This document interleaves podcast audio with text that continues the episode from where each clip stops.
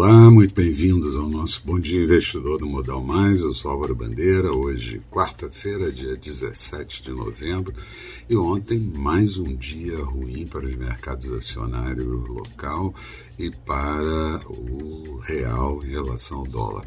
A Bovespa encerrou com uma queda de 1,82%, índice em 104.403 pontos dólar em alta de 0,78%, moeda americana cotada a R$ 5,50, enquanto os mercados americanos acionários tiveram uma alta razoável. Resultado disso, Bovespa perde no ano de 2021 12,2% e mercados americanos com alta na faixa de 20%.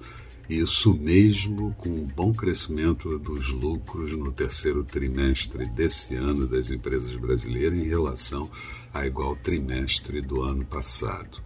Risco fiscal, PEC dos precatórios sem solução e sendo a solução para medidas populistas, inflação em alta, desaceleração da economia, permeiam o medo dos investidores locais.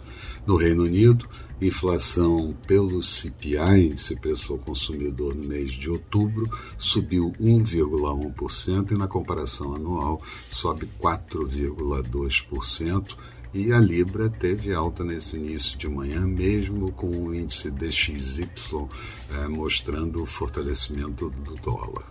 Na zona do euro, a inflação pelo CPI de outubro subiu 0,8%, na comparação anual 4,1% e o núcleo em 2% de alta.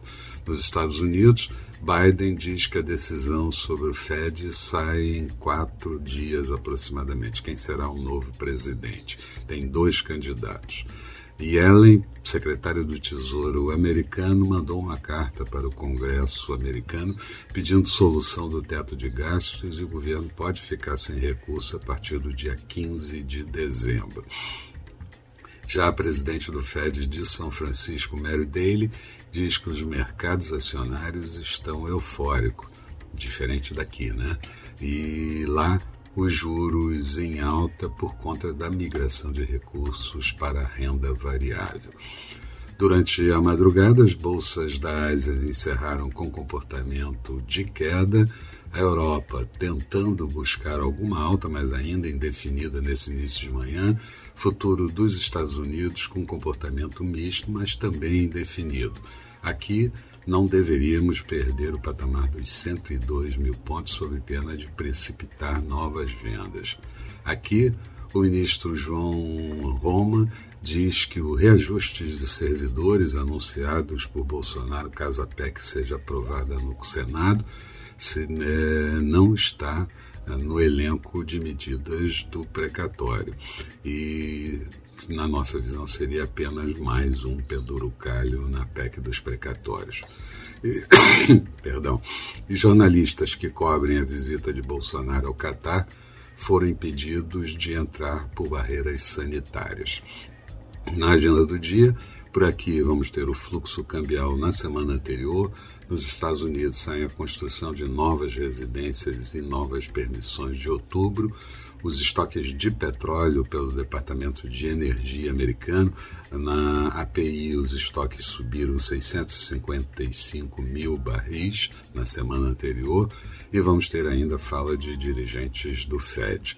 Expectativa para o dia: o Vespa pode tentar alguma reação, mas vai depender muito do clima político. Juros ainda pressionados e dólar forte.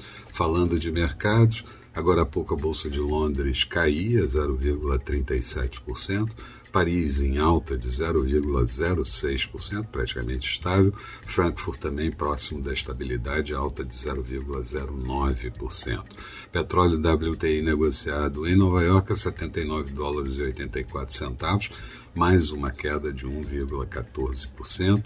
Euro negociado em queda em relação ao dólar, a 1,13 da moeda americana. Notos americanos títulos de 10 anos também em queda para 1,63% de de juros, futuro do Dow Jones em queda de 0,01%, estável, e Nasdaq com uma alta de 0,05%, também estável. Eram essas as considerações. Tenham todos um bom dia, sucesso nos negócios e eu espero vocês no final da tarde com boa noite investidor. Até lá então.